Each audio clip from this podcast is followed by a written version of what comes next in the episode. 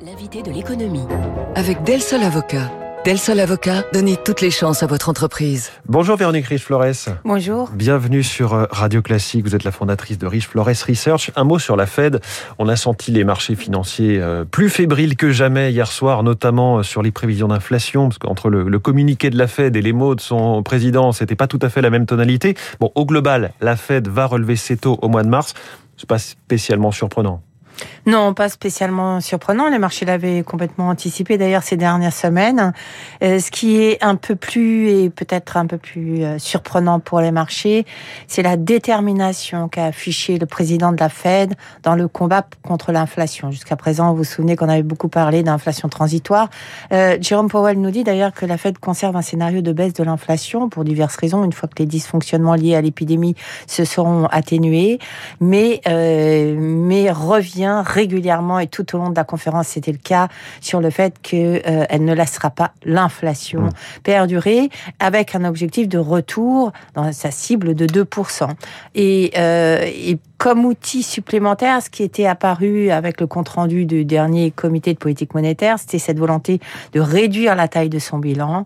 Et là, on sent bien qu'effectivement, cet outil va être utilisé. Donc c'est peut-être la, confirmation d'un doute ou de crainte qui ont été très clairs euh, hier soir. Voilà pour ce, décryptage de la Fed. Euh, Véronique Riche-Flores, on en vient à cet autre sujet. On dit que les, candidats à la présidentielle n'ont pas d'idée. En voilà une qui pourrait faire parler. C'est l'écologiste Yannick Jadot, qui imagine un système de bonus-malus sur toute la fiscalité de la TVA jusqu'à l'impôt sur la fortune. Voilà ce qu'il dit. Tout ce qui nous fait du bien sera moins taxé, tout ce qui nous fait du mal sera plus taxé. Bon, sacré chamboulement dans l'idée. Qu'est-ce que vous en dites? Euh, je dis que quand on touche euh, à la fiscalité, et plus encore quand on, y touche amplement, c'est a, a, priori ce qui se préparerait, euh, on ne sait jamais trop euh, anticiper les conséquences. Euh, toucher à la fiscalité, la TVA, l'impôt sur le revenu, la fiscalité des entreprises, hein, ça a toujours des effets euh, significatifs sur l'activité. Euh, ça trouble, ça, ça, ça réduit considérablement la visibilité des entreprises, des ménages, hein, et ça risque de faire redouter euh, aux ménages et peut-être aux plus défavorisés d'entre eux d'ailleurs hein, une remontée de la fiscalité tout simplement parce que quand il y a bonus et malus c'est euh, généralement assez flou. On a toujours du mal à, à, à, voir qui gagne et qui perd et à, à en, en estimer les conséquences. Donc je suis pas sûre que ce soit euh, la meilleure option et peut-être pas la plus facile non plus quand on est un pays européen mmh. avec des contraintes européennes, une fluidité des marchés des, des capitaux, hein, qui peuvent également, euh, si les perspectives deviennent un peu trop floues, un peu incertaines, un peu plus incertaines qu'aujourd'hui, euh, facilement euh, quitter le pays. Donc, je crois que cette proposition pose pas mal de questions et peut-être que la plus importante d'entre elles, d'ailleurs, ce sera comment déterminer ce qui est bon de ce Bien qui est sûr. mauvais. Euh, alors lui, il cite le bio et les produits réparables d'un côté. De l'autre côté, on regarderait le caractère plus ou moins écologique du patrimoine des personnes pour jauger s'il y a un bonus ou un malus. Bon là, ça paraît complètement usine à gaz hein, d'aller chercher ah, dans le patrimoine. Totalement. De toute façon, comment voulez-vous qu'une proposition comme ça ne termine pas par une espèce d'usine à gaz et, euh, et, on voit bien, ne serait-ce qu'au niveau européen, déterminer avec ce programme de taxonomie hein, qui consiste effectivement à euh, faire le tri, à mettre dans une liste qu'on considère comme propre et compatible avec les objectifs environnementaux ou pas. Euh, par exemple, le débat sur le nucléaire ou le gaz, ne serait-ce que sur ces deux points, à quel... Alors on voit à quel point c'est irréconciliable et à quel point Exactement. tout de suite on est taxé d'idéologue, soit pro-nucléaire, soit anti-nucléaire, selon qu'on est allemand ou français. Alors imaginez rajouter une couche encore plus complexe au niveau français avec les contraintes européennes, etc. Je pense que c'est c'est plutôt euh, le, le, vrai risque en, en réalité, c'est de euh, de casser ou, ou de réduire les chances d'un rebond de l'investissement. Or, la priorité aujourd'hui, c'est bien celle de l'investissement. Si ouais. on a des choses à faire, c'est à ce niveau-là qu'il faut effectivement concentrer tous les efforts et s'assurer que ces investissements se fassent en France.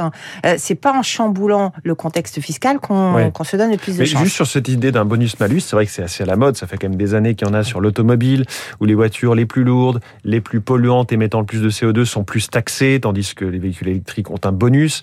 Euh, plus récemment, c'est pour les contrats courts hein, dans les entreprises, euh, voilà, plus ou moins vertueuses en, en matière de d'embauche. De, il y a ces systèmes de bonus-malus. C'est euh, quelque chose qui, qui est à la mode parce qu'il y a le côté, voilà, bon point, mauvais point. Ça paraît simple, en tout cas politiquement.